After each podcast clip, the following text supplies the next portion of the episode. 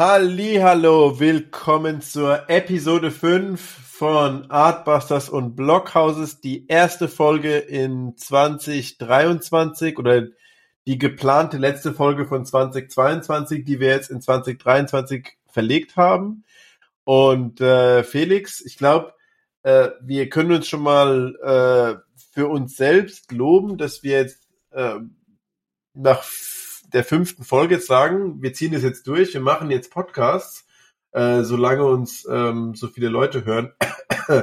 und ähm, macht richtig Spaß. Und heute haben wir auch wieder ein paar schöne Filme mitgebracht. Ich habe das Gefühl, wir grooven uns auch langsam ein. Ich äh, schlage Pod, äh, Blockbuster vor, die dir einigermaßen reingehen und du schlägst mir auch immer mehr Indies vor, die mir einigermaßen reingehen. Insofern was haben wir denn heute im Petto für unsere erste Folge im Jahr? Ja, erst nochmal herzlich willkommen auch von meiner Seite, äh, insbesondere im neuen Jahr.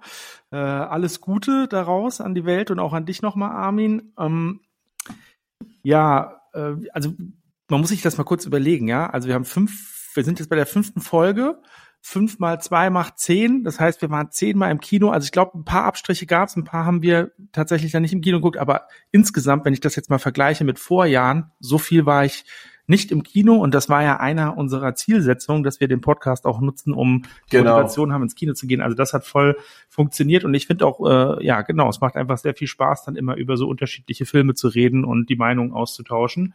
Heute haben wir ähm, auch wieder interessante Filme mitgebracht. Wir haben das angeteasert äh, beim am Ende der letzten Folge. Du hast als Blockbuster natürlich, man kommt eigentlich gar nicht drum herum, hast du den neuen Avatar mitgebracht. Hm. Und ich habe aus der äh, Arthouse-Ecke den Film Bones and All vom, vom italienischen Regisseur Luca Guadagnino mitgebracht.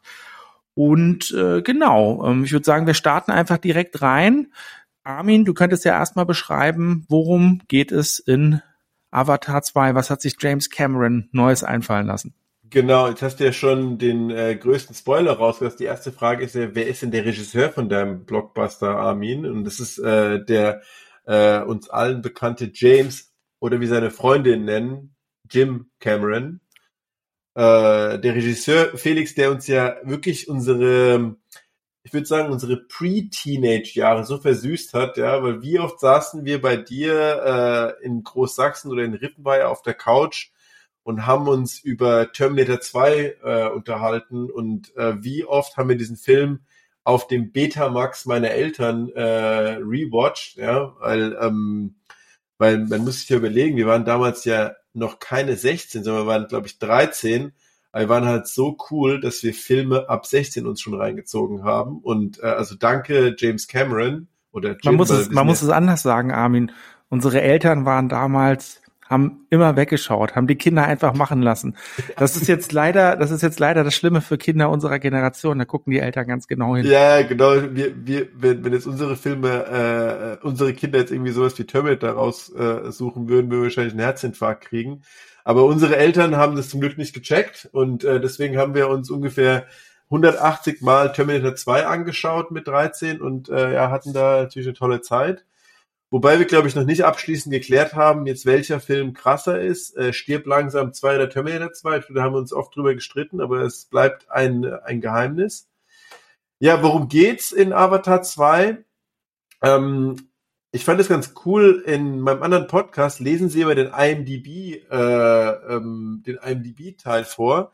Und ich habe jetzt mal ganz einfach den IMDb-Content in DeepL eingetragen und übersetzen lassen. Und da steht jetzt, Jake Sully lebt mit seiner neu gegründeten Familie auf dem extrasolaren Mond Pandora. Als eine vertraute Bedrohung zurückkehrt, um zu beenden, was zuvor begonnen wurde, muss Jake mit Netiri und der Armee der Navi zusammenarbeiten, um ihre Heimat zu schützen. Und jetzt noch mal in eigenen Worten, Armin? Ja, also im Prinzip ähm, drehen sie das, also erweitern sie die Story jetzt einfach, dass Jake Sully jetzt nicht mehr halt der der äh, der Lone Warrior ist, der die Menschen, der er vorher war, jetzt bekämpft, sondern jetzt hat er auch Familie und jetzt bringen sie halt das Element der Familie und der Stakes der Familie rein. Wie handelt ein Krieger, wenn er quasi nicht nur ähm, des Kriegeswillens handelt oder oder halt äh, sein Land verteidigt, sondern wie er halt äh, als Krieger handelt und als Familienvater handeln soll damit, äh, also in diesem, in diesem Konflikt, sage ich es mal. Unterhalten wir uns noch später drüber, aber jetzt erstmal so äh, generelle ähm, Background-Info. Was waren noch so interessante Hintergrundinfos vom Film? Ähm, ich äh, höre ja äh, relativ regelmäßig den Podcast The Filmcast, den höre ich schon seit zwölf Jahren. Und äh, das erste, wo wir uns unterhalten haben, war Mixed Frame Rates von dem Film. Dass der Film halt eben nicht nur in, äh, in den Standard äh, 24 FPS, äh, ähm, die wir so kennen aus den normalen Filmen, sondern dass der, dass vor allem die Unterwasserszenen in 48 Frames ähm, geschossen wurden, aber dass der Film halt zwischen diesen Frames äh, ein bisschen variiert hat. Er hat nicht immer 24, nicht immer 48 oder auch zum Teil sogar höhere Frames genommen, was natürlich äh, bei den Action-Szenen halt für mehr Flüssigkeit äh, äh, Pardon my Pun sorgen sollte. Das fand ich auf jeden Fall interessant, äh, das mal so zu gesehen zu haben, weil das erst beim Avatar 1 war ja quasi 3D, wow, so das große ähm, ähm, Gizmo, das große Gimmick und jetzt ist halt eben 3D, aber ihr habt wahrscheinlich auch diese 3D-Brillen, diese äh, High Frame Rate 3D-Brillen aufgehabt, was dem Ganzen noch eine andere Experience gegeben hat. Das war ein interessanter Fakt. Ein anderer interessanter Fakt habe ich in dem Podcast Smartless gehört, wo der James Cameron äh, zu Gast war. Auch ein übrigens, also äh, ein mega sympathischer Typ, äh, wie er in dem Podcast da rüberkam. Also will ich auch sehr empfehlen. Avatar 3 ist schon quasi im Kasten, also der ist schon abgedreht. Ähm, warum? Weil äh, James Cameron wollte, dass die ähm, äh, Darsteller, die halt noch jung sind, auch quasi in dem Avatar 3 eben nicht auf einmal zufälligerweise fünf Jahre älter sind, sondern die Story geht dann direkt weiter. Also der ist schon abgedreht. Äh, er hat gemeint, es sind 3400 Szenen, die sie geshootet haben. Und äh, die befinden sich jetzt quasi im Edit Editing-Prozess. Äh, und das dauert jetzt ungefähr zwei Jahre, bis der Film dann wirklich final geschnitten ist, bis Avatar 3, äh, Name steht noch aus, dann äh, finalisiert ist und äh, der dann zu uns in die Kinos kommt. Also Avatar 3 wird auf jeden Fall kommen. Die Frage, ob James Camerons Vision von Avatar 4 und 5 auch kommen wird, steht noch aus. Ähm, darüber haben wir uns auch noch später äh, wahrscheinlich. Und ähm, die letzte Frage ist ja, warum wir so einen Film ausgesucht haben. Ich meine, das ist natürlich äh, klar, dass wir diesen Film aussuchen mussten. Das hat sich schon vorhin geteasert. Äh, wir ähm, haben das unseren Podcast mit einem Bang gestartet mit Top Gun Maverick und haben das Jahr mit einem Bang beendet und haben uns Avatar 2 äh, angeschaut. Und ich glaube, wir waren uns ja auch einig, dass wir äh, das Jahr nicht beenden wollen oder beginnen wollen, indem wir uns äh, über Wakanda Forever unterhalten. Weil wir beide nicht die größten Marvel-Fans sind. Insofern war Avatar 2 eigentlich alternativlos.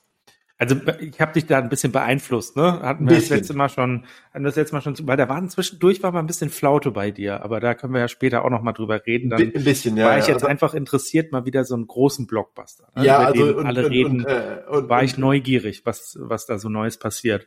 Und und bereuen tun wir es ja auf jeden Fall nicht insofern. Und dann hast du äh, mir vorgeschlagen, ähm, entweder Aftersun war ein Thema oder eben Bones and All und dann hast du Bones and All vorgeschlagen. Stell doch den, stell doch den mal kurz vor. Genau, ich habe Bones and All dann zum Glück noch erwischt. Wir waren schon ein bisschen spät dran, haben ihn dann aber beide noch im Kino gesehen. Du hast ihn auch im Kino gesehen, ne? Und ähm, es ja. ist ein Film, ja, man kann sagen, ein Liebesfilm über Kannibalen würde es ganz gut äh, äh, zusammenfassen. Und ähm, klar, das beißt sich irgendwie Horrorfilm und Liebesfilm, funktioniert hier aber sehr gut, ähm, ist sehr realistisch dargestellt und es geht natürlich eigentlich nicht nur um die Liebe und äh, äh, das Kannibalentum, also die Horrorelemente, sondern ähm, ja, es ist eigentlich ein Roadmovie und eine Coming-of-Age-Geschichte. Ich sag mal ganz kurz noch was zu dem Inhalt. Also es geht um die junge Kannibalin Maren, die äh, in jungen Jahren noch von ihrem Vater geschützt wird, der kein Kannibale ist der sie dann äh, aber, als sie äh, mal wieder etwas Heißhunger hatte und knabberte und ähm, ne, äh, auch äh, kann, kann ich an der Stelle mal teasern, eine, eine äh, Spoiler an eine interessante ähm, eine interessante Szene, der äh, dann ja enerviert aufgibt, äh, sich um seine Tochter zu kümmern und immer wieder von Bundesstaat zu Bundesstaat zu flüchten, mit ihr vor der Polizei, verlässt sie und sie begibt sich dann auf die Suche ihrer Mutter, die sie nicht kennt, ähm, und die Mutter ist äh, auch Kannibalin. Das bekommt sie dann mit. Und es beginnt eine Identitätssuche, eine Sinnsuche von ihr. Sie erlebt äh, ja im Grunde genommen so ein Kaleidoskop an unterschiedlichen skurrilen Situationen, aber jetzt nicht nur reine Horror-Episoden, also die schlagen auch ein bisschen auf den Magen, aber auch insbesondere ja ähm, die USA in den 80er Jahren wird vorgestellt. Ne? Also das Ganze findet statt vor dem Setting der USA der 80er Jahre und es geht um Außenseiter, die sie als Kannibalen sozusagen äh, sinnbildlich sind, die versuchen ihren Weg zu gehen. Ähm, ich denke, wir werden dann auch über die Themen und die Referenzen dann noch ein bisschen sprechen äh, später. Genau, und der Film ist, äh, wie ich angangs schon erwähnte, von äh, dem italienischen Regisseur Luca Guadagnino. Es ist tatsächlich so, dass, ähm, obwohl ich einen, ähm, italienischen Bezug habe, mich jetzt mit Luca Guadagnino gar nicht so stark auseinandergesetzt hat. Ich hatte jetzt nur den Film ähm, Call Me By Your Name gesehen, äh, in dem auch... Super Film, super Film. Schön, sehr, sehr schöner ja. Film, ja, auch ja. Mit, mit einem tollen Ende, kann man jedem empfehlen zu gucken. Äh, aus dem Film hat er jetzt tatsächlich auch äh, Timothy Chalamet als Love Interest äh, in diesem Liebesfilm von der jungen Marin, also er heißt Lee in dem Film, von der jungen Marin äh, mit übernommen. Wir werden sicherlich noch dazu zu sprechen kommen, dass die eigentliche Entdeckung natürlich tatsächlich diese Darstellerin ist, der Marin. Äh, Taylor Russell heißt sie, die nimmt den den kompletten, die komplette Kinoleinwand für sich an. Jedes Absolut. Mal, wenn die abgefilmt Absolut. wird, ist, hat die eine abartige Präsenz äh, und selbst äh, Timothy Chalamet mit seinem äh, neckischen jungen äh, Charme, James Dean Charme, wie man schon sagen muss, eigentlich gar nichts mehr anrichten gegen sie. Äh, genau, das sind eigentlich reicht es auch diese beiden ähm, Schauspielerinnen äh, zu nennen, äh, weil ansonsten eher episodenhaft dann Szenen kommen, in denen also keine äh, langfristigen Nebendarsteller eigentlich mehr gesetzt sind. Außer Mark Rylance, äh, der den Sully spielt, ein britischer Schauspieler. Ich mega bin jetzt leider Performance. Mega Performance. Mega. Ja. Ich, der hat mich ja total an. Ähm, ich weiß nicht, ob du äh, Jim Jarmusch Filme kennst. Ähm, da äh, gibt es einen, weiß gar nicht mehr, wie der heißt, mit Johnny Depp. Ich glaube Down by Law, wo ähm, wo äh, Tom Waits, glaube ich, mitspielt, der Musiker. Der hatte auch so eine sehr komische Performance, also natürlich eine coole Performance, ne, aber als äh, Weirdo sozusagen hingelegt und das hat mich sehr hier an den Sully erinnert, äh, den Mark Rylance gespielt hat. Aber Armin, das, was ich jetzt tatsächlich gar nicht mehr rausgefunden habe im Vorfeld, ist, woher kenne ich den eigentlich? Irgendwie kenne ich den. Mark Rylance spielt in ungefähr allen Filmen mit, ja. Der spielt mit in Dunkirk, der spielt mit in Bridge of Spies, da hat er auch einen Oscar für gekriegt. Der okay. spielt irgendwie überall mit, der ist überall, der ist halt so, das ist so das ist der Nebendarsteller der, äh, genau, der genau. aktuellen äh, Filmperiode.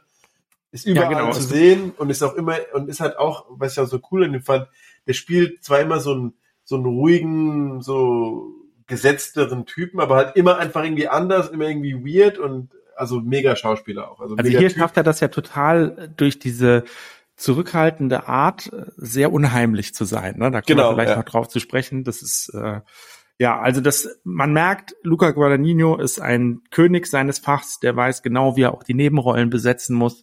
Diese Episoden an sich funktionieren sehr gut. Wie wir den Film fanden, werden wir dann jetzt gleich noch besprechen. Ähm, ich denke zu Inhalt und Hintergrund. Also ich hatte jetzt nur äh, im Hintergrund mitbekommen, dass das eben äh, Luca Guadagninos USA-Film ist, sozusagen. Also er hat sich äh, da die USA als Thema genommen Möchte ich mhm. jetzt aber auch noch nicht zu viel aus unseren Reviews verraten. Da wirst du vielleicht drauf eingehen und da würde ich auf jeden Fall dann später in der Diskussion auch drauf eingehen. Genau, damit äh, sind wir damit durch und ähm, wir sind tatsächlich auch schon so weit, dass ich dich fragen würde, Armin, ähm, Oder bin ich zuerst dran? Ich bin mit dem Blockbuster zuerst dran, ne? Ähm, ich glaube, ich bin zuerst dran, aber wir können auch. Äh, nee, dann machen wir, machen wir Arthouse-Film. Dann, äh, okay. äh, wie hat dir Bones and All gefallen, Armin? Also, Bones and All. Ähm, du versuchst ja immer ähm, so die gemeinsamen Themen oder den gemeinsamen Theme von unseren Indie und äh, Indie und ähm, Blockhouse, äh, Blockbuster-Filmen zusammen zu klamüsern. Und äh, was so in unseren ganzen Reviews äh, bei den meisten Filmen eine Gemeinsamkeit oder ein, ein, ein, ein krasser Kontrast war, wie lange mache ich mir Gedanken über den Block, Blockbuster und wie lange mache ich mir Gedanken über den Arthouse-Film. So, der Blockbuster äh, ist natürlich, äh, sagen wir, eine League of its own. Das ist halt der, der ist halt sehr laut und sehr effektlastig und so. Aber ich habe mir, ähm, ich habe mir die Filme ungefähr in einer Woche Abstand angeschaut und ich habe mir viel mehr Gedanken über Bones and All gemacht, noch viel lieber Gedanken über Bones and All gemacht. Ähm, also zu dem Film an sich, weil bei, bei, bei Avatar ging es mir vor allem so eher um, was ist, was haben die gemacht, was kommt danach, was sind so die ganzen Gadgets drumherum und die ganzen Entertainment Weekly mäßigen äh, äh, Sachen drumherum. Aber ich habe mir halt viel mehr Gedanken oder auch viel lieber Gedanken darum gemacht, ähm, was ist so diese, was ist so was bewegt die Charaktere? Warum hat Luca Guadagnino dieses Thema Kannibalismus gewählt oder warum hat er dieses, dieses Buch adaptiert? Und ähm, bei, bei Avatar ging es halt um eine sehr einfache Story mit, ich muss sagen, während dem Film fand ich so, halt schon so sehr simpel. Ey, ey, ey, ey, nicht, nicht jetzt Avatar reviewen, ja, das kommt erst. Ja, ja, aber also, also nur um mal den, den Beispiel zu bringen, äh, das Beispiel zu bringen, so, so diese Meta-Aussage, Mensch behandelt Umwelt scheiße und äh, ähm, will sein Leben, das, das, das Leben der Menschheit sicherstellen. Also ein bisschen so on the nose. Und äh, bei Bones and All ging es halt, fand ich, um eine sehr interessante und noch nie beachtete Geschichte. Wie können eigentlich zwei Outcasts, äh, die wirklich am Rande der Gesellschaft leben müssen, weil sie etwas machen, was äh, natürlich gesellschaftlich geächtet ist, wie können die äh, leben, ohne ins Leben wirklich reinzupassen, weil egal was sie machen, sie werden halt immer irgendwie am Rande der Gesellschaft sein. Und wie schaffen sie es, über die Runden zu kommen? Und wie schaffen sie es zu lieben? Wie schaffen sie es zu leben? Und wie schaffen sie es zu existieren? Ähm, und sie versuchen es ja, aber ähm, eben schaffen es halt einfach nicht. Also, äh, also wir spoilern ja hier eh insofern, aber werden ähm, auch immer wieder eingeholt, ne? Von die werden immer von ihrer von ihrer Vergangenheit eingeholt und äh, das fand ich einfach eine interessante Fragestellung, weil es ist ja egal, ob es jetzt darum geht, dass sie Alkoholiker sind oder drogensüchtig sind oder arm sind oder arbeitslos sind oder sie sind halt Outcasts und die haben jetzt halt quasi dieses ein krasses Outcast-Thema gewählt, ich glaube Kannibalismus, aber das soll ja nur ein, ein Spiegelbild sein für alle möglichen Themen, die einen an den Rand der Gesellschaft drängen können. Insofern, das fand ich schon mal sehr interessant. Du hast schon vorhin ein bisschen über die Schauspieler geredet. Timothy, Timothy Chalamet, den finde ich ja auch natürlich äh, super cool. Ähm, der hat das halt so sehr aus dem Ärmel gespielt, die Rolle. Also das war so wie ihm auf dem Leib geschrieben. Halt ein sehr talentierter Darsteller, super vielschichtig, der ist total charismatisch, ohne irgendwie was zu machen. Ähm, ähm, schafft es irgendwie halt so ein Charakter, der ähm, charismatisch ist, irgendwie auch abgefuckt ist, moralisch total problematisch, aber irgendwie ähm, feuert man ihn doch an. Man möchte, dass er irgendwie doch äh, so succeeded in dem Film. Äh, er will eigentlich auch nur, äh, seine Motive sind ja auch eigentlich, ich sag mal, simpel. Er möchte eigentlich nur geliebt werden und lieben, obwohl er halt ein, äh, in Anführungsstrichen, Freak ist, der halt Leute ist. Ähm, hat er schon sehr, sehr gut gemacht und war einfach schön, also war einfach toll anzusehen. Aber wie du schon am Anfang gesagt hast, Taylor Russell war halt absoluter MVP des Films. Die hat diese, die hat diese Rolle dieses unsicheren Mädchens, diese Coming of Age so gut ähm, ähm, wiedergegeben, dieses ich werde jetzt erwachsen, ich weiß aber noch nicht, was mein Platz in der Gesellschaft ist. Ich weiß, dass ich äh, kulinarische Präferenzen habe, die eben äh, Menschenessen sind. ähm, aber ich weiß auch, dass ich für immer nicht in die Gesellschaft reinpassen werde, weil sogar mein Vater mich quasi ähm, nicht mehr bei sich haben wollte. Ähm, aber äh, interessanterweise eben trotzdem habe ich einen Moral Code, der, ähm, der halt ist, keine Familien äh, zu zerstören durch meinen, ähm, durch meine, ja, ähm, Kannibalismus. Und äh, was du auch gesagt hast, der Film profitiert natürlich sehr von seinem Supporting Cast. Mark Rylance, super creepy, langsam, weird, irgendwie aber auch empathisch am Anfang, weil er ja quasi so auch einen Moral Code hat äh, in dem ganzen Kannibalismus. Ich fand auch den Vater ähm, wirklich äh, super. Der, also der war halt diese, der war halt diese ähm, tolle Narration Voice des Filmes durch dieses Tape. Fand ich auch richtig cool. Ähm, also hat sehr gut gepasst. Ähm, wie fand ich den Film jetzt so, den Film allgemein? Ähm, ich fand, der hat halt äh, total gut diese Kontraste von Liebe, Roadmovie, Romantik, Coming of Age, alles sehr gut ähm, zusammengemixt. Es war also so eine, ich sag mal, eine sehr wohlgewürztes Meal, was halt verschiedene Gewürze genommen hat, was aber auch schief gehen kann, wenn du halt so ein bisschen zu viel in die eine oder andere Richtung äh, ähm, umschwenkst, hat aber sehr gut gemacht. Ähm, ich fand's halt auch super, wie Luca, Luca Guadagnino es geschafft hat, mit dieser Adapt Adaption ähm, in dieses Thema Kannibalismus, was ja klar natürlich ein, also nicht nur wegen Hannibal Lecter, aber auch allgemein natürlich total äh, ähm, geschändetes Thema ist. Wie leben Leute im Kannibalismus, die aber eigentlich einen Moral Code haben, die eigentlich keine schlechten Menschen sind, aber die halt Kannibalen sind. Wie, wie denken so Leute, wie leben so Leute, hat er sehr gut irgendwie ähm, äh, einfach depicted. Und er hat halt, wie schon gesagt, diesen Kannibalismus als Vehikel genutzt für ähm, Outcast-Topics.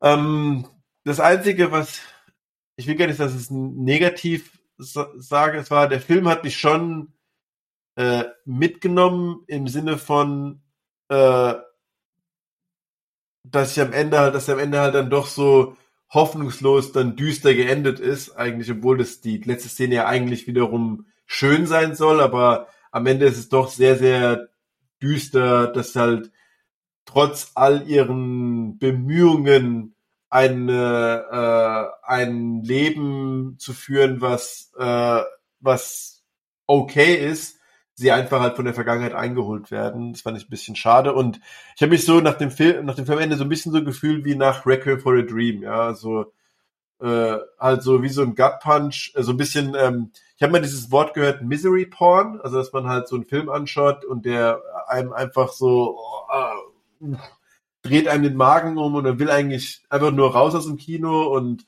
ähm, so ging es am Ende halt, aber das war ja auch wahrscheinlich der Sinn von dem Film. Aber ähm, also summa summarum, das war jetzt eine, keine kurze Bewertung. Ich fand den super, den Film, ich fand den sehr, sehr gut. Und äh, gemerkt so langsam, weißt du, so diese Indies, die grown on me. Ja? Also hast, hast, äh, ähm, hat mir schon Spaß gemacht, den Film zu schauen, auch mir Gedanken drüber zu machen und drüber zu lesen. Also fand ich super. Insofern, äh, das war so meine lange Kurzbewertung zu äh, Bones and All. Und jetzt äh, würde mich interessieren, bevor wir dann äh, in die Lieblingsszene und Diskussion einsteigen, wie fandest du Avatar? Armin, jetzt muss ich, bevor ich zu Avatar übergehe, muss jetzt mal sagen, wow, was für eine äh, gut durchdachte und ja, man merkt, dass du dich mit dem Film beschäftigt hast, was für eine ähm, tiefgründige Auseinandersetzung und was für eine geile Review. Also du hast mir jetzt nur noch die Brosamen übrig gelassen. Ich weiß jetzt ehrlich gesagt gar nicht, was ich nachher in der Diskussion sagen soll. Hast du jetzt echt, ähm, ja, also man merkt dir, es fängt, es fängt an, dir Spaß zu machen, auch Arthouse-Filme zu gucken. Ne? Ähm, genau, dabei belassen wir es jetzt. Wir haben ja noch eine Diskussion. Äh, ich kann ja labern, was das Zeug hält. Das heißt, mir wird schon noch irgendwas einfallen, was dann nachher Volle Lotte, ja, natürlich. Ähm, Avatar. So, das war ja jetzt so, dass die, dass ich tatsächlich dass ich dich so ein bisschen gedrängt hatte, das haben wir jetzt öfters erwähnt, und dass ich den ersten Teil, der liegt ja jetzt schon 13 Jahre zurück, ne? Ich hatte den damals Krass. tatsächlich im, im Kino gesehen. Ja. Und ich hatte den wohl ein bisschen anders in Erinnerung. Ich habe den dann auch später nochmal geguckt, bevor ich jetzt den zweiten geguckt habe. Und ich hatte halt so in Erinnerung, dass er so in der, in dem Hollywood-Bereich dieses ähm, Umweltthema so auf die Karte gebracht hat. Ne? Also es wäre Klimathema ist es jetzt nicht unbedingt. So bevor so Al Gore in Inconvenient Truth gedreht hat oder war der danach? Ich weiß gar nicht genau.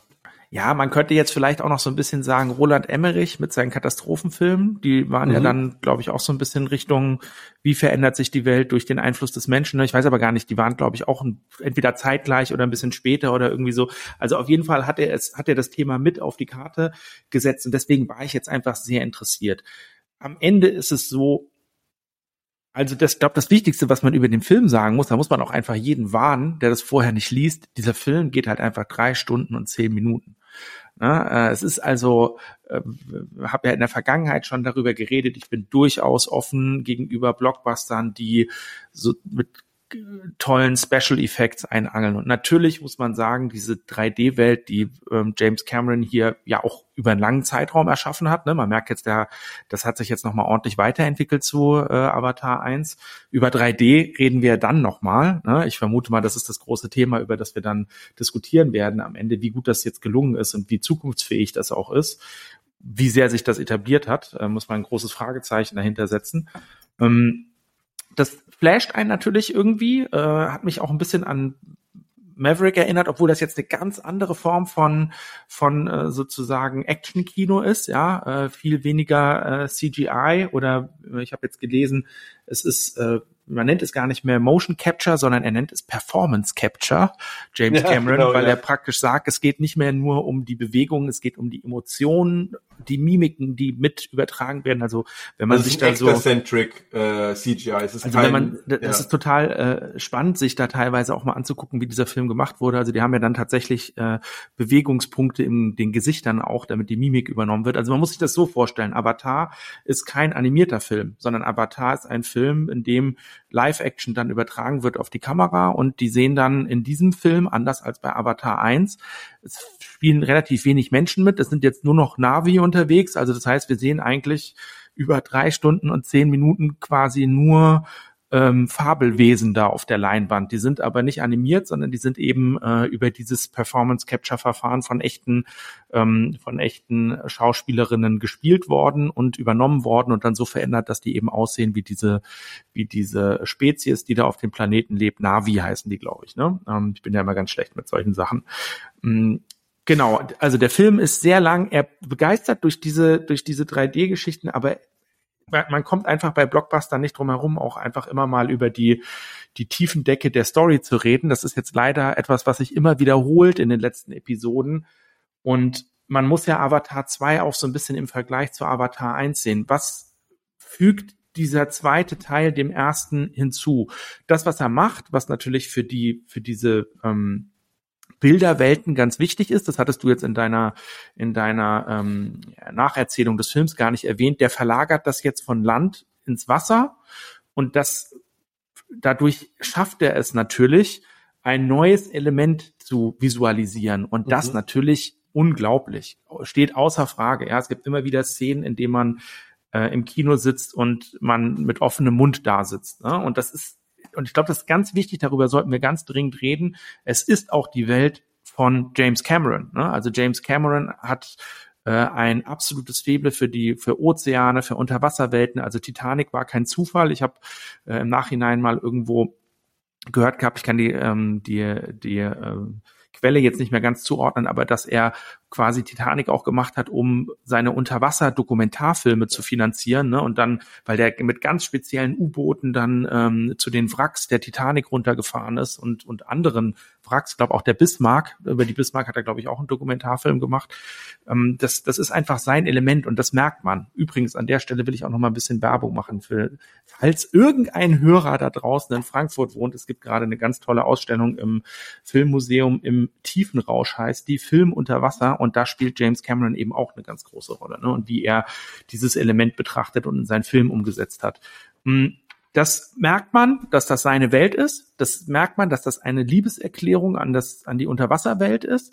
Dass er auch im Grunde genommen unsere Faszination, also man sitzt ja ziemlich häufig da und denkt sich, muss ich jetzt diese, äh, ja dann doch erfundene Welt von ihm sehen oder würde es mir nicht reichen, eine Dokumentation über unsere echte Welt unter Wasser zu sehen? Die flasht ja auch schon unglaublich, dass er alleine diese Frage in mir aufwirft, finde ich immer wieder spannend. Ne? Also man sitzt häufig im Kino, sieht einen mit unglaublich viel Geld und unglaublich viel Mühe ähm, ja auf die Leinwand gezauberten Film, der nicht die Realität zeigt, der aber qu absolute Querverweise immer wieder in die Realität hat. Also man sieht eigentlich unsere Welt animiert, also obwohl es jetzt nicht animiert ist, hatte ich ja vorhin schon gesagt, alles CGI und äh, Performance Capture sieht man da auf der Leinwand und trotzdem ist es die Schönheit, die wir, also häufig sitzt man und denkt sich, wie schön ist das? Und dann merkt man, oh, wie schön ist eigentlich unsere Welt. Und ich glaube, das ist das, das ist das, was er im Kopf lostreten möchte. Und das funktioniert auch. Das, was natürlich nicht funktioniert, ist, dass das über drei Stunden und zehn Minuten trägt. Und was auch, auch nicht funktioniert, ist, dieser Film hat für meine, für mein Verständnis der Geschichte keine Wesen der oder den Themen des Films. Man muss es jetzt unterscheiden.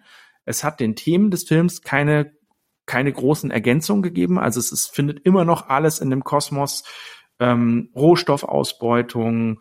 Da kommt jetzt die Wahljagd mit dazu, ne, die kritisch gesehen wird durch diese, weiß jetzt gar nicht mehr, wie die heißen, da diese Wale, die dann, die, zu denen mhm. dann dieses Meeresvolk dann eine besondere Beziehung hat. Also er greift viele Umweltthemen auf. Was neu ist, ist diese Familiengeschichte, die du auch schon erwähnt hast. Ähm, das finde ich auch, das ist, gelingt dem Film ganz gut. Es gab tatsächlich auch hier und da mal Situationen, wo ich wirklich berührt war, äh, auch dann, äh, als, als es dann ich tatsächlich auch. zu dem, zu dem, ähm, zu dem Tod eines der, ja, Spoiler, Ne? Wir spoilern eh. Also wir spoilern eh, also zum Tod äh, einer der, der, der Söhne von ihm kommt. Das berührt schon. Ähm, aber es trägt über diese lange Zeit nicht und es fügt diesem diesem Avatar, diesem ersten Teil des Avatars nicht so viel hinzu. Jetzt wissen wir natürlich nicht, was möchte James Cameron im nächsten und übernächsten Ding machen und ist das die Brücke dahin? Ne? Also weil er hat, ich habe dann auch gelesen, er hat die ganzen ähm, die ganzen Drehbücher hat er schon geschrieben. Der hat die in einem Rutsch durchgeschrieben. Natürlich nicht alleine, da hat er irgendwelche Profis am Start gehabt. Aber er hat gesagt, wir fangen nicht an zu drehen. Und diese Drehs werden ja auch von allen Avatar-Teilen werden, wurden hintereinander abgedreht. Viel, wie du schon gesagt hast, ist auch schon im Kasten von dem nächsten Teil und muss noch editiert werden. Hm, die Drehbücher sind fertig und man weiß jetzt natürlich nicht, was für einen Bogen erzählt er da noch und ist das nur eine Brücke dahin. Also irgendwo habe ich gehört, dass äh, ein Produzent erwähnt hat, dass ähm, die Kinder eine größere Rolle spielen sollen. Das wäre jetzt natürlich die Brücke von der Elterngeneration zur Kindergeneration dieser Film. Ne? Ähm, nichtsdestotrotz, ich hätte den Film nicht sehen müssen. Ähm, ich muss auch ganz ehrlich sagen, dass ich von dem 3D irgendwann einfach nur noch unglaublich gelangweilt war. Und das, was ich, was ich, ähm, was ich eigentlich am schlimmsten fand, ist, dass, und das sehe ich ganz anders als die Bewertungen, die ich teilweise gelesen habe. Die Bewertungen haben immer wieder gepriesen, dass er, dass er der Meister der Action-Szenen ist, der Meister der Action-Choreografie ist.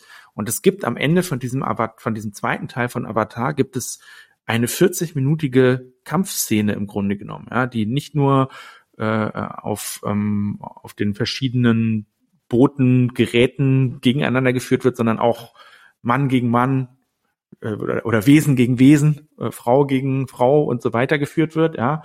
Hm, das ist für meine Verhältnisse kein zeitgemäßes Actionkino mehr. Das ist unglaublich boring. Also ich habe äh, wirklich zwischendurch gedacht, das kann doch jetzt nicht sein, dass jetzt schon wieder die Kinder, nachdem er die einmal rausgerettet hat aus dem Boot, dass die da schon wieder drin hängen fünf Minuten später und er die schon wieder retten muss. Also dass es eine doppelte Rettungsszene am Ende gibt. Es ist, ich fand, das hat sich gezogen wie Käse, äh, wie Kaugummi oder Käse, je nachdem, was man, was man jetzt gerade ziehen möchte. Ähm, und die die, das, das hat für mich überhaupt gar nicht mehr funktioniert da am Ende. Und wenn ich das jetzt vergleiche mit modernen Actionfilmen, also vielleicht auch, ich musste da immer wieder daran denken, wie schnell geschnitten die Action-Szenen bei Born teilweise auch sind. Ne? Also bei der mhm. Born-Trilogie hat man ja ganz viel Handlung, hat zwischendurch sehr intensive Action-Szenen. Klar, da, gibt's dann, da stechen dann vor allen Dingen auch die Verfolgungsjagden heraus und so. Ne? Die gibt's jetzt hier in dem Fall nicht so. Aber auch die Eins gegen Eins Szenen. Kurz, knackig, schnell geschnitten. Hier ist es genau das Gegenteil. Ganz teilweise längere Einstellungen und einfach sehr ausführlich auserzählt. Mich hat das nicht mitgerissen und deswegen hat er einfach zu viele Minuspunkte. Also ich finde den Film unterm Strich kein, ähm, kein besonders zwingenden Blockbuster. Mhm. Aber er hat natürlich so eine, er hat natürlich so eine Lebensberechtigung dadurch, dass er der zweite Teil innerhalb einer möglichen Triologie, Vierologie, ich weiß gar nicht, wie das dann auf Deutsch heißt, ähm, Fünfteiler-Serie äh, ist, müsste man dann vielleicht noch mal betrachten. Ne? Ich finde, es gibt ja immer so, wenn man so so Filme, äh, also zum Beispiel jetzt äh, was, wovon gibt's denn eine Trilogie? Äh, vielleicht auch von Herr der Ringe, wo sowas so konsekutiv erzählt. Ich kann mich jetzt ehrlich gesagt an den zweiten Teil nicht mehr so ganz gut erinnern.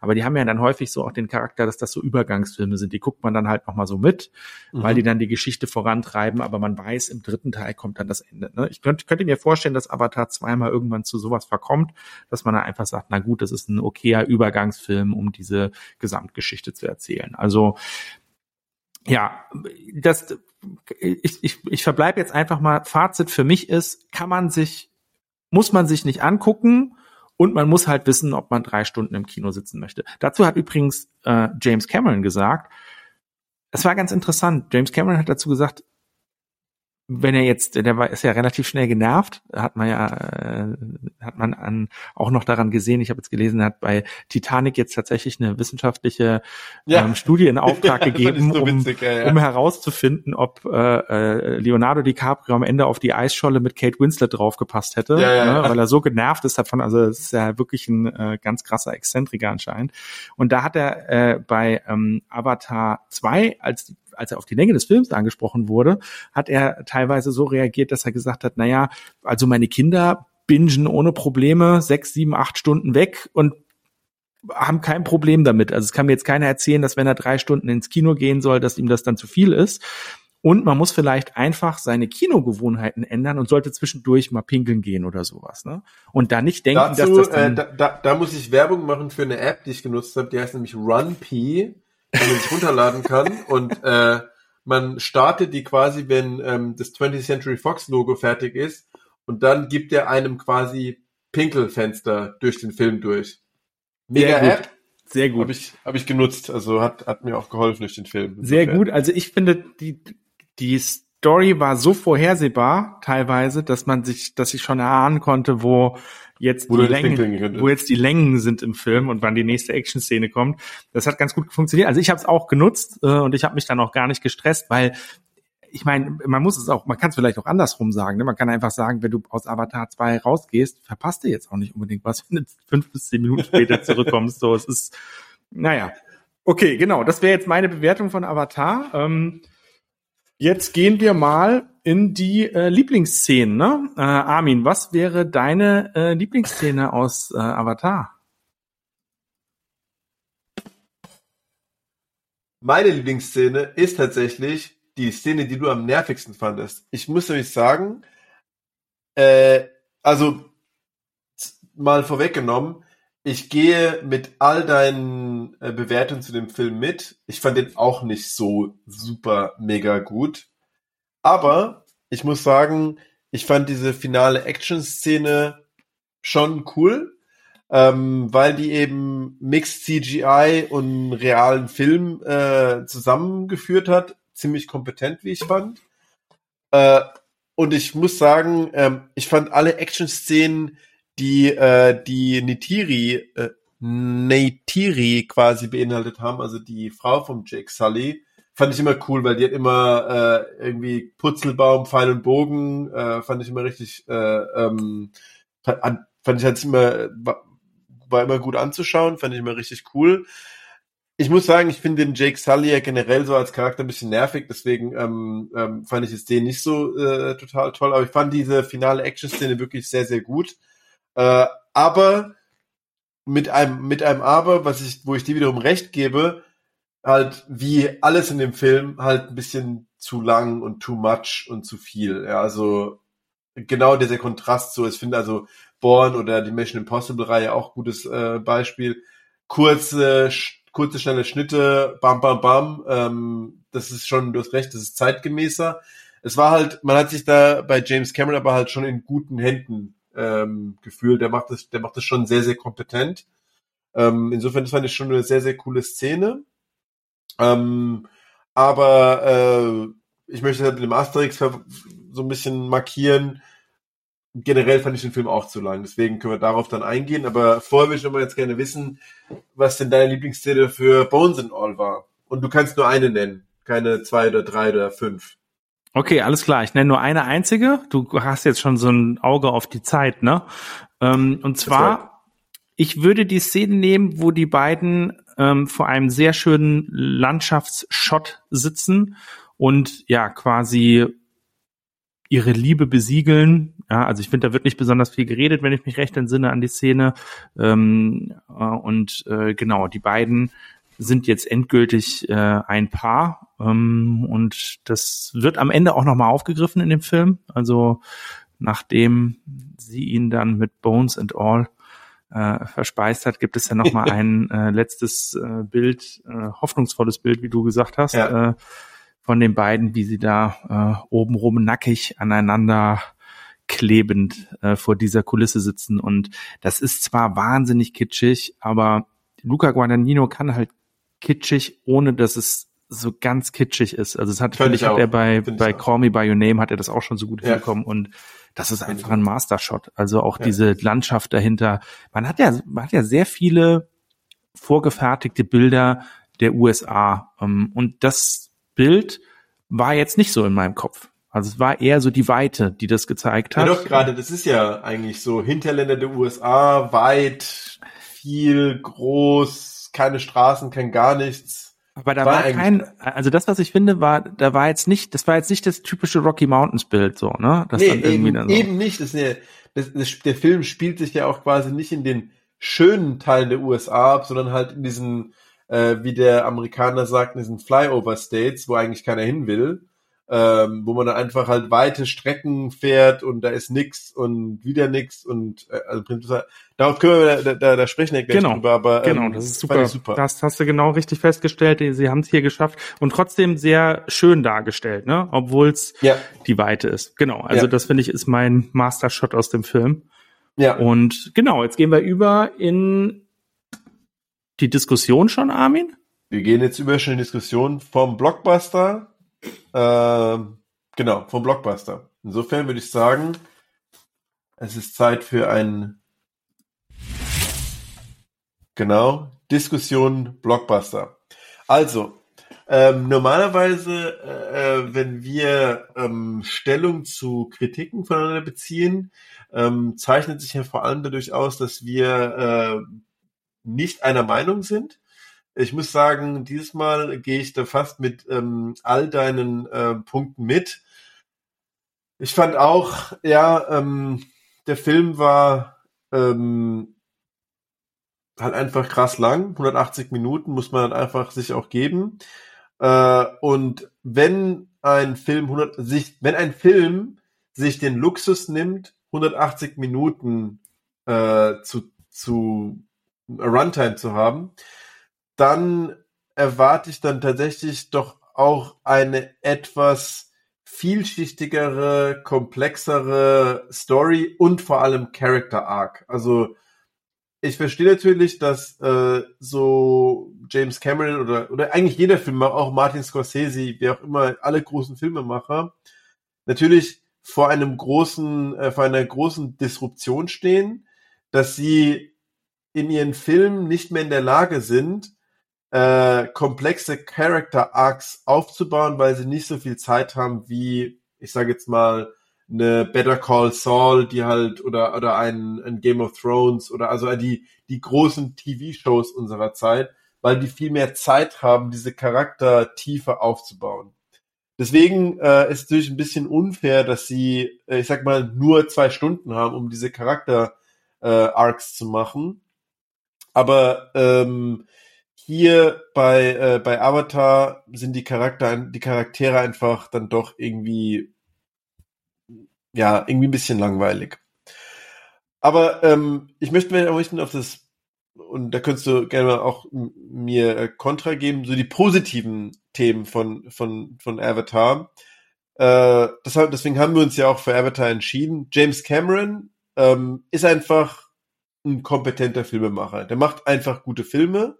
Der macht keine schlechten Filme, aber man hat vielleicht ein bisschen höhere Erwartungen an ihn. Ähm, also von der, von dem, von der Art und Weise, wie dieser Film gemacht wurde, Mixed Frame Rates, 3D, die verschiedenen Gadgets, diese Liebe zum Detail der Unterwasserwelt, die Liebe zum Detail zu diesen ähm, Kreaturen, die er, die er sich überlegt hat, das ist schon wirklich ähm, äh, einzigartig der Film wirkt so ein bisschen wie, äh, wenn man, also man macht das ja nicht mehr, aber früher ist man ja ganz gerne in Saturn gegangen, um sich irgendwelche Technologien anzuschauen. Wenn man sich einen 4K-Fernseher kaufen will, laufen doch immer so, so Wasserfallvideos und so, keine Ahnung, High-Videos und so. Der Film war im Prinzip wie so ein durchgängiger 4K äh, den man in, im, im Saturn sieht. Und die Action-Sequenz war natürlich super. Ähm, aber das war's dann halt auch, ja. Ähm, ähm, was den Film halt äh, äh, super gemacht hat. Weil was mich halt an dem Film, und ich weiß nicht, das hast du ja auch gerade vorhin auch gesagt, äh, einfach gestört hat, war, äh, und vielleicht ist es so, das ist so, obwohl ich jetzt gar nicht mal sagen will, dass James Cameron aus der Zeit gefallen ist, aber in den 80ern oder 90ern, also in der Zeit, wo wir mit Actionfilmen groß geworden sind, da war es auch einfacher, so einen Actionfilm zu machen. Ich habe nämlich gerade mir jetzt über Weihnachten, weil man das ja macht, äh, Stirb langsam wieder angeschaut, weil es einfach ein geiler Film ist. Oder Stirb langsam Trilogie angeschaut. Ähm, da war die Welt auch noch ein bisschen eine einfachere. Die Navi sind gut, die Menschen sind böse, die Menschen sind aber nur böse, weil sie jetzt ihren Planeten, ihren Planeten so ausgehungert haben, deswegen brauchen sie einen neuen Planeten, ein bisschen einfach. Und jetzt müssen die Navi die bösen Menschen bekämpfen. Und die Motive sind, ich will meine Familie schützen und äh, der andere will einfach nur Rache am Jake Sully üben. Und ich muss halt sagen, das ist mir ehrlich gesagt ein bisschen zu wenig äh, für so einen Film, dass das quasi die Motivation für drei Stunden Runtime sein soll. Ähm, dass halt einfach einer Rache üben will an dem anderen, der ihn halt im vorigen Film umgebracht hat. Fand ich so ein bisschen, ja, mittelmäßig. Ähm, äh, hast du ja am Anfang auch gesagt. Ähm, was fand ich noch? Ich fand ähm, die Stakes bei diesem Film, und das, das zahlte mich darauf ein, waren zu, zu, zu wenig. Ja? Also die, die, was auf dem Spiel stand, war, okay, die Menschen sind wieder da, wir müssen sie wieder bekämpfen, so ungefähr. Und im ersten Teil ging es ja eher darum, die Menschen wollen diesen kostbaren Planeten besetzen und für sich einnehmen und wir Navi äh, nehmen uns jetzt einen Menschen und machen ihn einen von uns und er findet unsere Welt so schön und deswegen merkt er, es ist wichtig für diese Welt zu kämpfen und deswegen will er kein Mensch mehr sein und kämpft gegen seine eigene Rasse, weil er eigentlich eine andere Rasse, also eine viel viel größere viel größere Story, größere Stakes und jetzt war es einfach nur okay, er hat jetzt eine Familie, der Quaritch ist böse, der will ihn killen. Okay, jetzt muss er halt mit einer anderen Navi-Spezies gegen äh, Quaritch kämpfen und äh, das ist alles unter Wasser. So. Und auch diese, auch diese, um da äh, gleich mal einzusteigen, auch diese, äh, ja, diesen,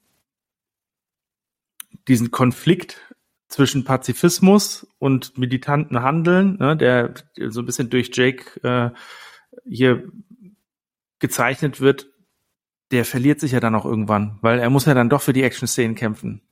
Chaka, genau. Chaka Boom äh, ist das Thema sozusagen auch erledigt bei Avatar. Äh, und äh, ja, äh, wer halt muss, der muss.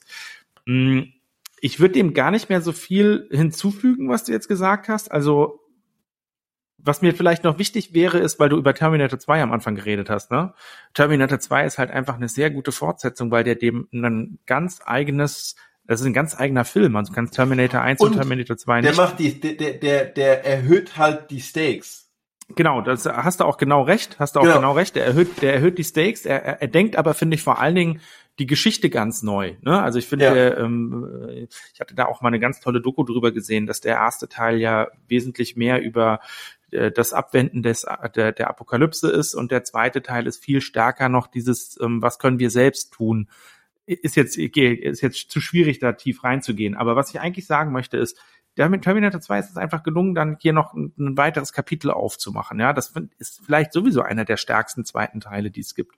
Und das, wenn man ja jetzt mal Avatar 2 nimmt, da ist man fast ein bisschen enttäuscht von, von äh, ja. James Cameron. Ne? Da hätte man sich was ganz anderes von ihm ja. erwartet. Dann kommt hinzu, dass, um jetzt nochmal auf das, ich finde das schön, dass du äh, diese ähm, Tradition von mir aufgenommen hast, was haben unsere Filme gemeinsam, ne? unser Blockbuster und unser Arthouse-Film. Ich finde, hier ist es die Coming-of-Age-Geschichte. Ne? Also es ist Erwachsenwerden von Marin, der Kannibalin auf der einen Seite, und es ist das Erwachsenwerden der Kinder von Jake, die dann einen relativ großen, also im Mittelteil des Films einen relativ großen Raum einnimmt. Ja. Ne? Und ich weiß gar nicht, was ich bei Bones and All später noch sagen soll. Du hast den Film so schön umschrieben und so perfekt gesagt woran diese beiden Charaktere ja auch ähm, verzweifeln. Und da merkt man einfach, wie platt das dann bei Avatar dargestellt ist. Ne? Diese, mich hat diese ganze äh, Side Story, ist ja eigentlich gar nicht die Side Story, es ist fast schon die Main Story, äh, ich, während im großen Teil Es hat mich null gecatcht. Es hat mich ich habe mir auch Gedanken gemacht, warum hat sich denn James Cameron dazu entschieden, das so zu wählen? Also wahrscheinlich habe ich gedacht, weil die äh, also ich fand zum Beispiel, muss ich jetzt sagen, also äh, ich habe jetzt gerade Avatar 1 gelobt, aber eigentlich fand ich Avatar 1 total scheiße, weil ähm, ich fand, ähm, was bei Avatar 2 sogar besser war, war, dass er sich überhaupt mehr Gedanken zu einer Story gemacht hat, weil der erste Teil, der war von der Story her total platt, fand ich. Zwar waren die Stakes größer, aber die Story war irgendwie ganz schlimm, fand ich. Und jetzt hat er sich halt Gedanken gemacht, ja, okay, ich will jetzt halt quasi so ein Universe-Building betreiben und hat sich gefühlt halt so ein Cast von Storywritern dazu gesetzt, die halt quasi seine Idee halt in so eine Story gießen. Und warum er das halt so gewählt hat, er hat so, ein, er hat so ein bisschen so eine, die Charaktere sind ja so ein bisschen Disney, ja, also die sind ja so sehr, so wie Simba und wie Aladdin. Ist so ein halt Familienfilm, ist ein genau, Familienfilm, Familienfilm, darf man nicht ja. vergessen. Also das ja. ist kein, also muss man mal überlegen, James Cameron hat vorher Aliens äh, und äh, und, und, und Terminator 2, den wir schon erwähnt haben, oder aber auch The Abyss, obwohl der jetzt nicht brutal ist, ist das ein sehr dunkler, düsterer ja. Film. Ne? Also das hier ist ein Familienfilm. Als ich neben ja. mich geguckt habe im Kino, habe ich Kinder gesehen, die waren meiner Meinung nach unter Altersfreigabe 12. Äh, ja. äh, wenn er so freigegeben ist, weiß ich gerade gar nicht. Aber ja, also das ist ein Familienfilm. Und äh, die ja, genau. Also er, er, er, er schafft es hier nicht, dem äh, was Neues hinzuzufügen dieser, diese, diese, wenn du jetzt fragst, warum hat er sich die Kinder ausgesucht, das kann ich mir eigentlich nur so erklären. Im ersten Teil haben wir ja sozusagen Pandora entdeckt über die frischen Augen von Jake, der zum Avatar wurde, ne? Der ja. kann ja, der kann ja nicht im zweiten Teil nochmal durch die Gegend rennen und denken, wie krass ist das alles. Deswegen brauchte es diese Kinder, weil die Kinder in dieser Wasserwelt ja die ganze Zeit fasziniert durch die Gegend tauchen genau, und sozusagen ja, ja. unser, uns, die, den, den Blick des Zuschauers widerspiegeln. Also das fand ich schon einen gelungenen Coup, aber per se gehen die Kindergeschichten einfach nicht so wirklich auf.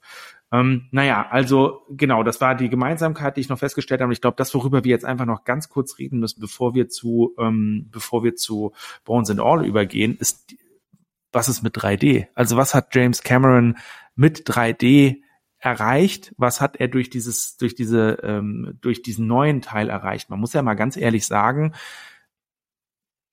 3D war von James Cameron mit dem ersten Teil als Revolution des Kinos angekündigt worden. Und von dieser Revolution ist nichts mehr zu sehen. Also nee. 3D hat nicht überlebt, hat auch im Home Entertainment Markt nicht überlebt. Das muss man sich mal überlegen. 3D Plastikbrillen, die irgendwo in der Schublade verschwunden sind. Ich habe so einen 3D-Fernseher, aber also, einen Film gesehen in 3D. Wer hätte das gedacht, ne? Also das war so ein bisschen, da hatte man gedacht, okay, das ist jetzt so wie ähm, Stummfilm zu Tonfilm. Das ist jetzt ja, genau. Gamechanger, ja, ja. aber hat sich ja gar nicht durchgesetzt. Ich meine auch mal irgendwann ein sehr, sehr interessantes Interview mit Steven Spielberg gelesen zu haben zu der Zeit von Avatar 1, der gesagt hat, wir wollen doch diese Nähe eigentlich gar nicht haben. Kino lebt doch davon, dass wir ins Kino gehen und eine Geschichte auf 2D sehen und wir wissen, dass wir Distanz haben zu dieser Geschichte. Wir sind Beobachter sozusagen. Will ich immer diese komplette Immersion haben und das, also ich, ich habe jetzt eh schon gesagt, ich fand das bei Avatar irgendwann ziemlich ermüdend, dieses, diese 3D-Geschichte, ja.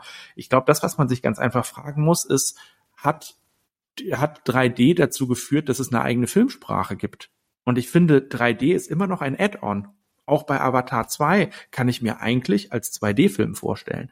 In den ja. wäre ich auch gegangen, den wäre ich auch geflasht gewesen und dann wäre es gut gewesen. Ja, so und die haben einfach noch keine eigene ähm, Erzählweise hervorgebracht. Ne, einem Tonfilm, wenn man sich jetzt heute mal Stummfilme und Tonfilme anguckt, das hat ja alles geändert sozusagen. Ja, da wurde ja. ganz anders erzählt. Hier ist ja. es ein Add-on. Ich muss sagen, das ist vielleicht, ähm, da hat sich, also ist jetzt sehr gemein, ja, aber ich glaube, da ist James Cameron gescheitert. Also ich glaube, er hat sich hier in etwas verbissen, was nicht die Tragweite erreicht, die er sich eigentlich für, für seine Kinowelten wünschen würde. Also dass das alles technische Fortschritte, unglaubliche Fortschritte sind, das, das, das wage ich nicht zu bezweifeln, ja, aber dass die sozusagen zu einer Revolution des Kinos führen, das hat nicht stattgefunden. Glaube ich auch nicht. Also vielleicht die Mixed Frame Rate, also vielleicht die, die, die, die Frame Rate Variation, dass das halt so die Actionsequenzen flüssiger macht, aber es ist dann auch nicht so revolutionär, dass es einen jucken würde, wirklich. Also, also diese Framerate-Geschichte, die das ist die, das ist das, oder dass es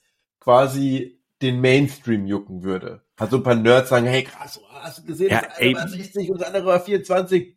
Im, im Ernst, im Ernst, dieses Framerate-Geschichte, ja, die, da gab's doch schon mal eine Riesendiskussion bei Peter Jackson mit dem Hobbit, glaube ich, oder so, ja, ne? Ja. Ey, ich habe den da extra äh, mir damals auch in 48 angeguckt. Ich, ich fand, das war mir dann vollkommen Latte am Ende, ob ich den jetzt darin gesehen habe oder nicht. Also das, die, die, der Anspruch, der hinter diesen 3D-Welten steht von James Cameron, ist doch ein ganz anderer als die Geschichte 24 oder 48 Frame Rates. Man wird sich wahrscheinlich irgendwann an 48 einfach gewöhnen. Ja, ich finde, das fand das dieses Mal auch immer noch eher störend, ehrlich gesagt. Ja, ich finde jetzt, man sollte die Kritik des Films Avatar nicht daran festmachen. Ich fand es teilweise störend, gerade wenn sie gewechselt haben und so, und dann hat man das gemerkt.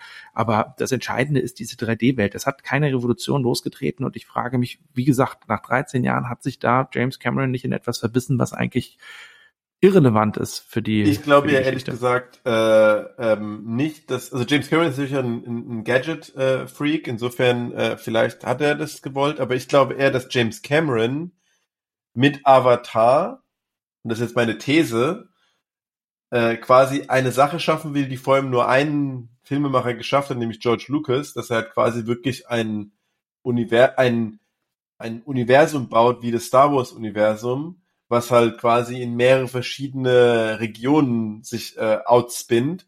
Aber ich muss ganz ehrlich sagen, dafür ist es halt bisher noch nicht interessant genug. Vielleicht ändert sich das noch, ähm, aber aktuell finde ich es bisher dafür eigentlich zu. Ne. Also ich muss ganz ehrlich sagen, wenn das so wäre, äh, wie gesagt, ich bin jetzt nicht der Blockbuster-König, aber wenn das so wäre, dann müsste ihm doch rein theoretisch jetzt dieses Marvel-Universum schon längst den Rang abgelaufen haben, Hat's weil ja schon, ja. hat innerhalb von zehn Jahren 40 Filme rausgebracht und äh, die hängen alle miteinander zusammen und haben alle und unterschiedliche Charaktere. Äh, ja. Ja. wie gesagt, ums Geld geht's, also weiß jetzt gar nicht, ob es James Cameron so ums Geld geht, ne, aber ihm geht's um diese oder um äh, Cultural Footprint. Äh, genau, ihm geht's um den Cultural Footprint und ich also das 3D hat diesen Cultural Footprint nicht hinterlassen, weil er keine ja. neuen Geschichten damit erzählt. Ja. Gut, aber jetzt lassen wir uns mal überraschen, was er als nächstes macht. Gehen wir mal über zu Bones and All, weil wir, wir überziehen heute hart. Ich würde sagen, Voll, das wird eine. Aber es ist einfach halt auch, äh, man kann aber viel darüber reden, ja, insofern. Wird eine Doppelfolge sozusagen. Ja, genau, ja. So.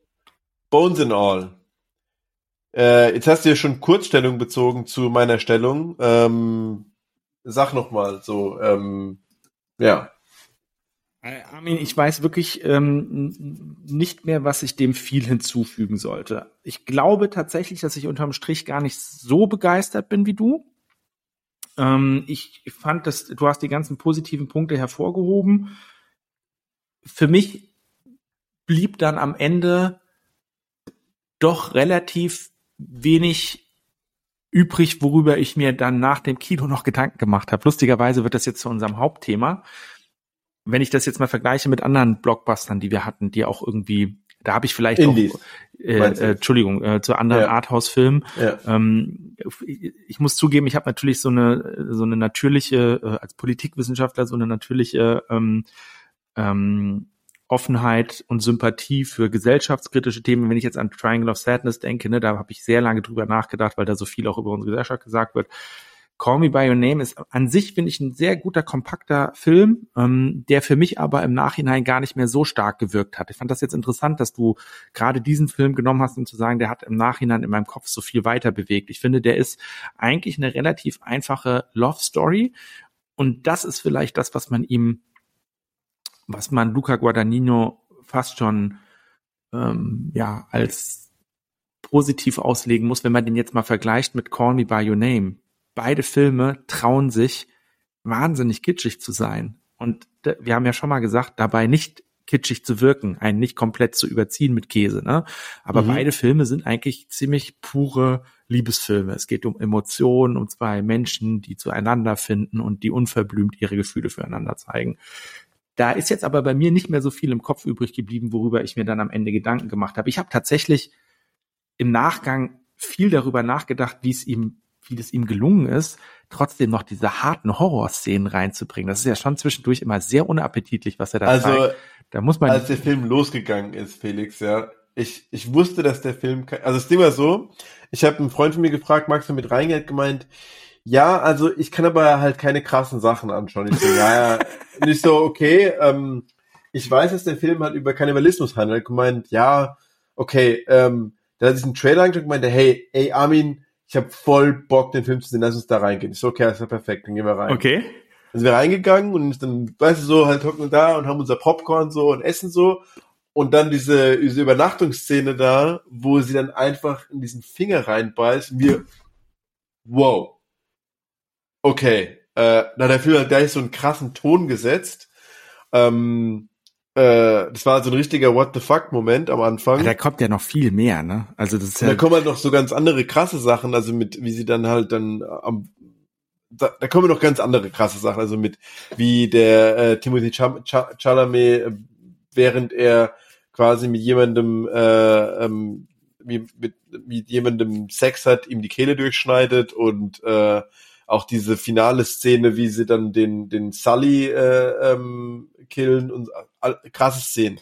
Aber und das war vielleicht so dieses Misery-Porn-Teil von dem Film, was mich halt auch so ein bisschen, ach, so einen negativen, was mir halt so ungutes Gefühl gegeben hat.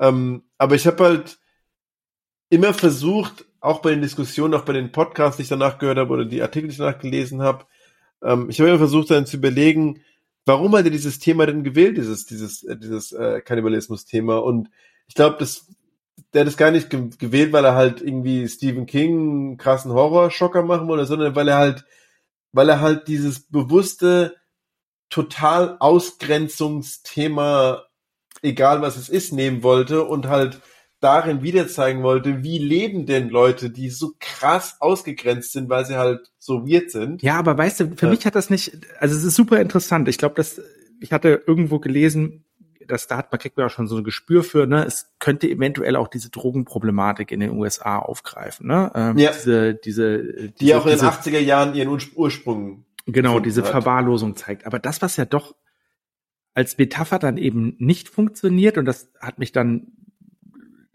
also de, bei dem Kannibalismus geht es ja darum, die leben ja nicht nur selbst in, äh, in äh, sozusagen in der Verwahrlosung, sondern die sind immer wieder übergriffig auf andere Menschen. So, ne? mhm. ne? Und diese Metapher, die habe ich so ganz nicht geschnitzt bekommen. Ne? Also der, der Film lebt ja dann doch davon, dass die am Ende mit sich moralisch immer wieder ausmachen müssen, warum äh, fressen wir jetzt oder sollen wir andere Menschen fressen oder nicht. Sie kämpft ja vor allen Dingen insbesondere damit. Und ich verstehe ja. auch sozusagen, dass sie dann am Ende akzeptieren muss, dass sie anders ist. Sie ist der Driving Character, der diesen, der diesen, der diese Wandlung durchmacht, ja, und am Ende dann akzeptiert, ja, ich bin eine Kannibalin, aber mir hat dann doch so ein bisschen gefehlt, und, und deswegen sage ich ja, also ich habe am Ende habe ich mir dann Gedanken gemacht, warum hat er diese ganz, ganz krassen Horrorszenen eingebaut, weil die ja dann immer wieder nicht in die Richtung spielen, was haben die mit sich für ein Problem, sondern was tun die anderen Leuten an und wie gehen die moralisch damit um. Also da habe ich sogar teilweise schon eher daran gedacht, ist das vielleicht eine Metapher für Menschen, die in den Krieg ziehen und andere Menschen umbringen müssen, ja, und das aber eigentlich gar nicht wollen und, und damit äh, leben müssen und damit leben müssen sozusagen, ja, ja. ja. Da habe ich, da, da musste ich so ein bisschen an so Kriegsszenarien denken.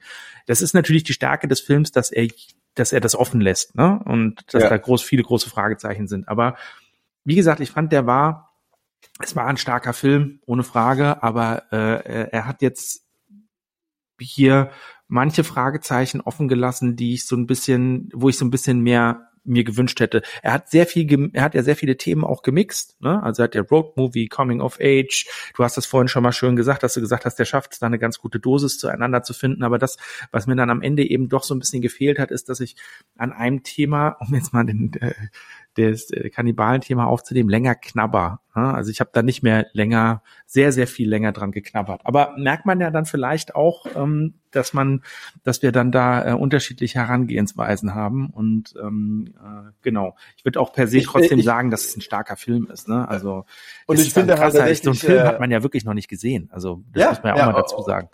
Und ich fand halt auch, also das ist so ein bisschen ein Zeitelement, aber ich fand halt auch dieses diese, diesen 80er-Vibe halt so super. Wie, wie funktionierte das Leben in den 80ern? Dieses Tape, was sie gemacht haben, ein Brief, äh, den sie quasi als einzigen Anhaltspunkt für die Existenz ihrer Mutter genommen hat, die Karten, die sie halt da im Auto saßen und in Atlas gelesen haben und dann dahin gefahren sind, ähm, diese richtig, also ich meine, die abgeranzten Buden, die gibt es heute genauso noch, wie es in den 80er Jahren gab, aber halt so diesen, ich fand diesen 80er-Vibe auch mega. Und auch diese äh, Stimme von Ronald Reagan im Hintergrund, die in jedem amerikanischen Film, der in den 80ern spielt, irgendwie einfach dazugehört. Ähm, das fand ich auch alles halt richtig cool gemacht und hat alles irgendwie zu der Atmosphäre des Films doch wirklich super beigetragen. Armin, ich. ich muss sagen, unterm Strich, du hast dieses Mal das erreicht, was ich mal vorher bei dir erreicht habe. Ähm, du hattest mal vorher gesagt, oh, jetzt wo ich deine Review gehört habe, finde ich den Film viel besser, als ich ihn vorher bewerten wollte. Und in der Zwischenzeit bin ich fast so weit, dass ich sage, Armin, du hast dich dieses Mal so intensiv mit dem Film auseinandergesetzt und hast mich jetzt tatsächlich dazu gebracht, dass ich den besser finde, als, äh, als ich jetzt, ja, ich hätte mir mehr Gedanken machen müssen danach noch so. Äh, das ist doch schön.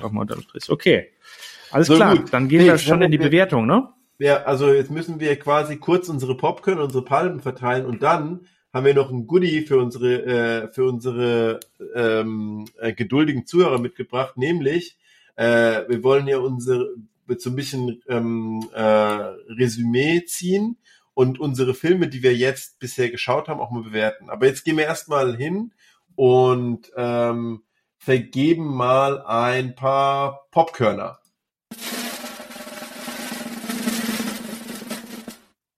Wie viele Popkörner vergibst du Avatar? Drei Zwei. Popkörner. Drei Popkörner. Von fünf. Okay. Von fünf. Okay. So, ich habe mir ähm, Gedanken gemacht. Eigentlich müsste so ein Film, der müsste eigentlich fünf Popkörner haben. Muss er, ja? Müsste er. Mhm. Müsste er. Ähm, aber dafür, also um im Film fünf Popcorner zu geben, ist mein Interesse, ihn nochmal zu sehen, irgendwie total niedrig. Genauso wie bei Avatar 1, gar kein, überhaupt kein Interesse, ihn nochmal zu sehen. Ganz entgegengesetzt zum Beispiel jetzt äh, gerade erwähnt Stirb langsam oder, da, oder Terminator 2. Ich kann ihn mir immer wieder anschauen. Das ist ja das Schöne an so Blockbustern. Die kann man sich ja immer wieder reinziehen, weil sie einfach geil sind. Oder The Departed, weil sie immer geile Filme sind, ja. Und ich habe eigentlich keinen Bock, den mehr anzugucken. Deswegen kommt er eigentlich bei einer 3 raus.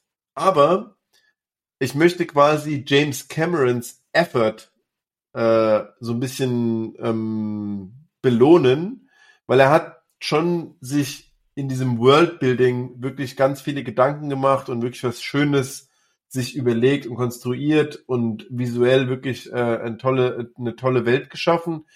Deswegen möchte ich ihm gebe ich ihm eine 4 von 5 tendieren zu einer 3. Lange Antwort, aber ich gebe ihm eine 4 von 5, weil er ähm, für, für, für, für Big Effort. Dann haben wir schon quasi äh, den Film abgeschlossen. Jetzt würde ich sagen,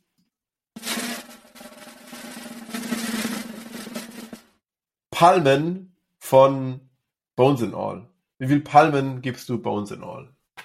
Ich würde ich hätte Bones in All drei gegeben. Jetzt, nachdem du viele interessante Aspekte doch mal stark gemacht hast, würde ich ihm vier Palmen geben.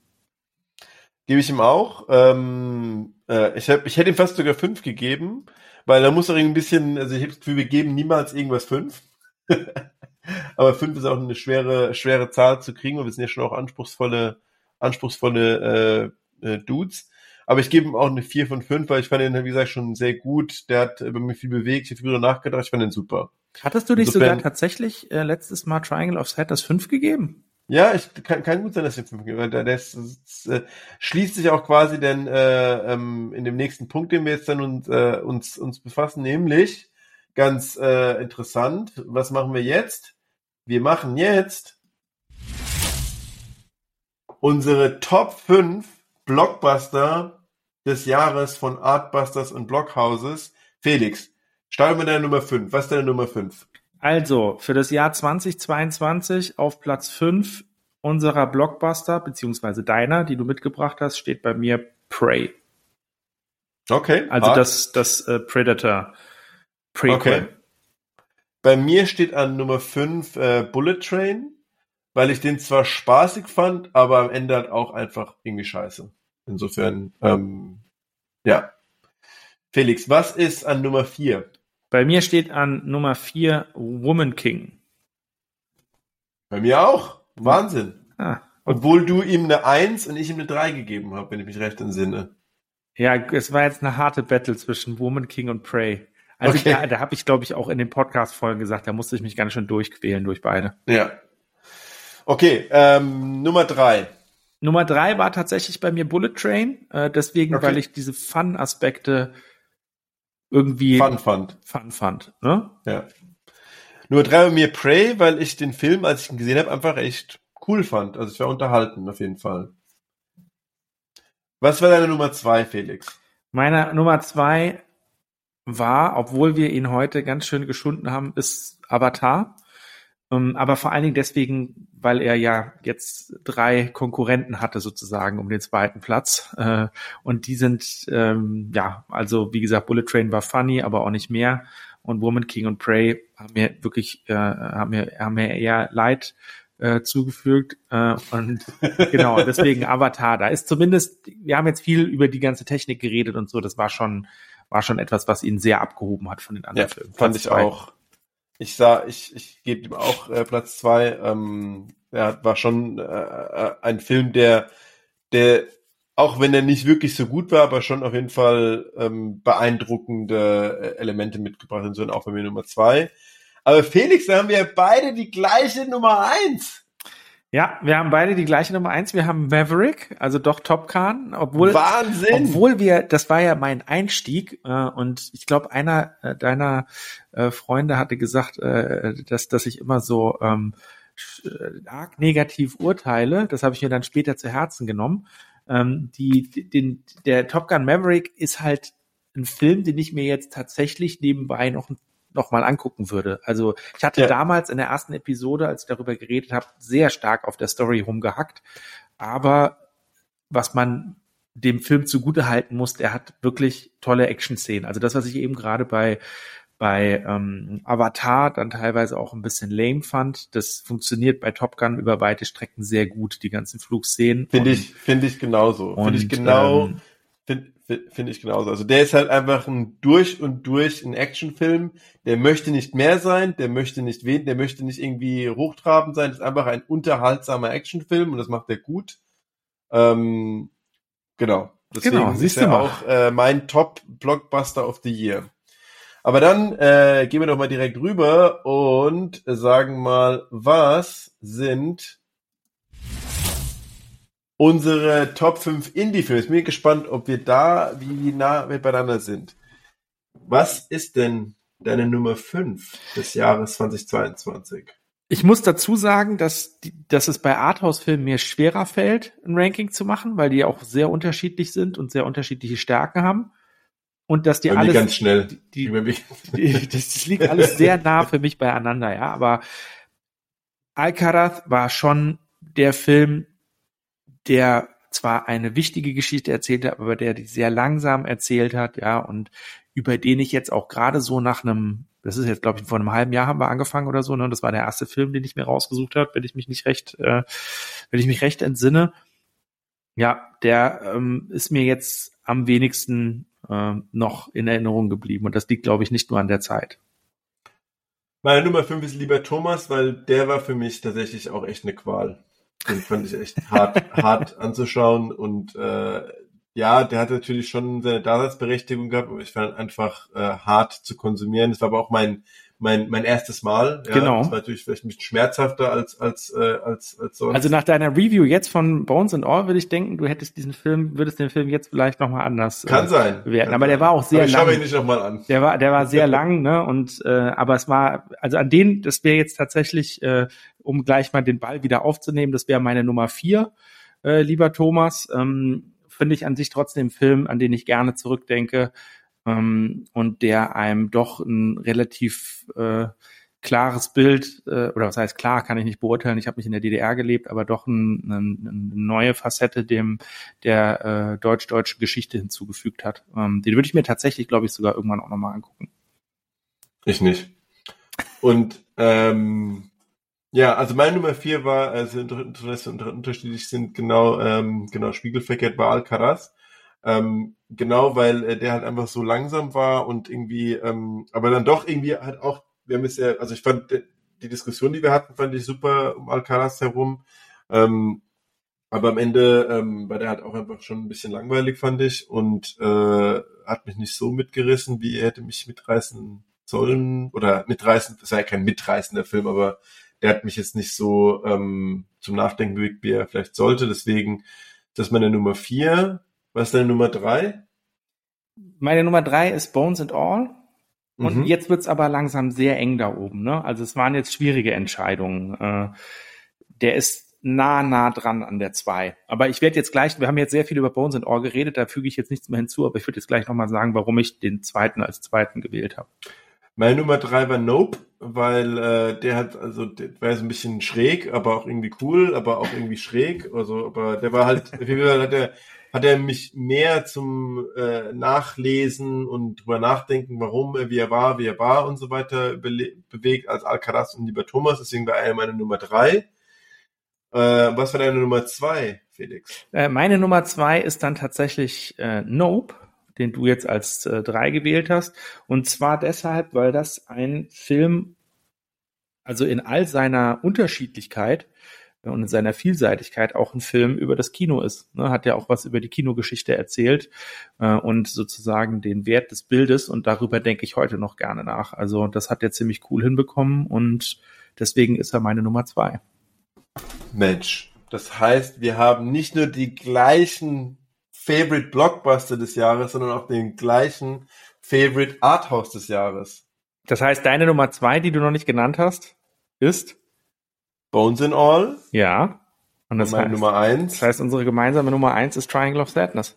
Correct. Wobei man echt mal sagen muss, ja, wir haben beide das letzte Kapitel, also das war ja diese drei äh, äh, Aktstruktur, fanden wir alle beide nicht so stark, ne? Aber das spricht dann ehrlich gesagt dafür, wie stark diese ersten beiden Kapitel waren. Ja. Ne? Also die, den, den muss man echt jedem ans Herzen legen, ähm, der lachen will und dem dabei das Lachen im Halse stecken bleiben möchte. Ja, genau. Und das ist ja, ne, also Sie haben jetzt eben gerade gesagt, Bones and All ist eine super Kombination von äh, von Horror und Liebesgeschichte. Ne? Äh, und äh, bei Triangle of Sadness ist es echt ähm, Lachen, aber ha, ja, das Lachen vergeht einem dann mit der Zeit auch so ein bisschen. Genau, ja.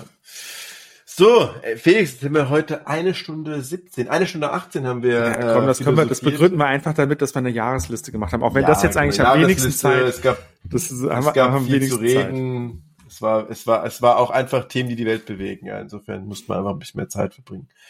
So, was, äh, was wollen wir uns nächstes Mal äh, eventuell anschauen? Ich habe so ein paar ähm, Sachen, die mich interessieren. Ich sag mal, ich hau mal zwei Sachen raus, die ich interessant finde. Oder drei Sachen. Ähm, so schlechte Reviews er auch hat. Ich bin natürlich schon neugierig, wie Babylon am Ende ist. Also der interessiert mich. Ähm, mich interessiert allerdings auch, und das ist jetzt kein klassischer Blockbuster, mich interessiert der Film She Said sehr, also ähm, diese Harvey Weinstein Story, würde ich mir ganz gerne anschauen. Und ähm, ein Netflix-Film, der mich sehr interessiert, äh, zwei, nee, ein Netflix-Film, Glass Onion, weil ich fand den ersten so dermaßen unterhaltsam, durch, auf den freue ich mich auch schon sehr. Ähm, der soll sehr gut sein. Und ähm, der andere, das ist so ein bisschen so eine Wildcard, ist äh, The Banshees of Inisherin. Der würde mich auch sehr interessieren. Das sind so die, die mir so vorschweben. Was hast du denn so im, im Kopf? Jetzt kommen wir tatsächlich so ein bisschen in diese Gefilde, was ist Blockbuster, was ist Arthouse. Aber ich muss dazu mhm. erstmal positiv sagen, äh, das Arthouse gucken scheint dich in deiner gesamten Betrachtungsweise näher an den Arthouse-Film ranzubringen, weil ich finde nämlich, dass sowohl She Said als auch ähm, als auch sogar eigentlich Babylon keine klassischen obwohl Babylon vielleicht noch ein bisschen mehr, ja, ja aber, schon, aber kein, kein klassisches Blockbuster-Kino ist. Ne? Also wenn man jetzt mal so an Batman und Avatar und solche Geschichten denkt. Ne? Ähm, und tatsächlich, das, was ich dir überhaupt gar nicht durchgehen lasse als, äh, äh, als Blockbuster, ist The Banshees of Inisherin, wenn ich das richtig ausspreche. Ähm, den würde ich als Arthouse-Film ähm, äh, hier an dieser Stelle mal mir unter die Nägel reißen. Ähm, das wäre, glaube ich, mein Frontrunner aktuell, den ich wählen würde als Arthouse-Film.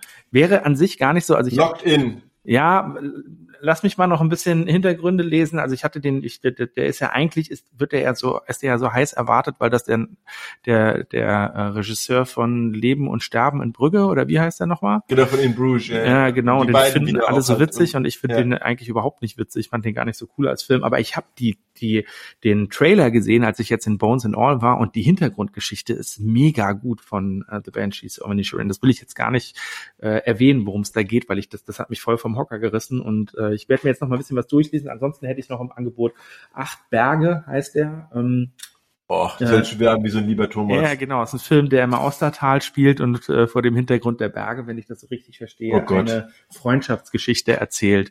Ähm, ist aber wirklich, äh, glaube ich, für dich auch wieder eine Bereicherung, Armin. also, ja, äh, gucken wir mal. Also ich bin jetzt auch noch nicht entschlossen. Ich muss mich da noch so ein bisschen reindenken. Ja. Also ich, äh, ich, ich, ich plädiere stark für Benches of Insurin ähm, und äh, dafür komme ich dann auch, dafür komme ich dann beim Blockbuster auch ein bisschen entgegen.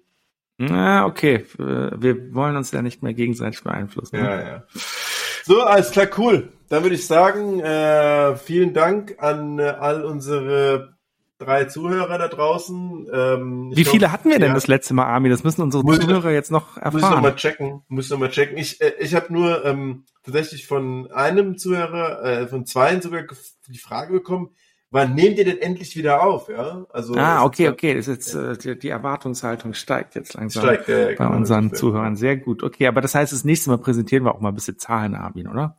Genau, ja, ja, ja machen wir auf jeden Fall. Damit die Leute merken, was sie da eigentlich für ein heißen was da, was, was, was, was hier abgeht, ja, genau, auf jeden Fall.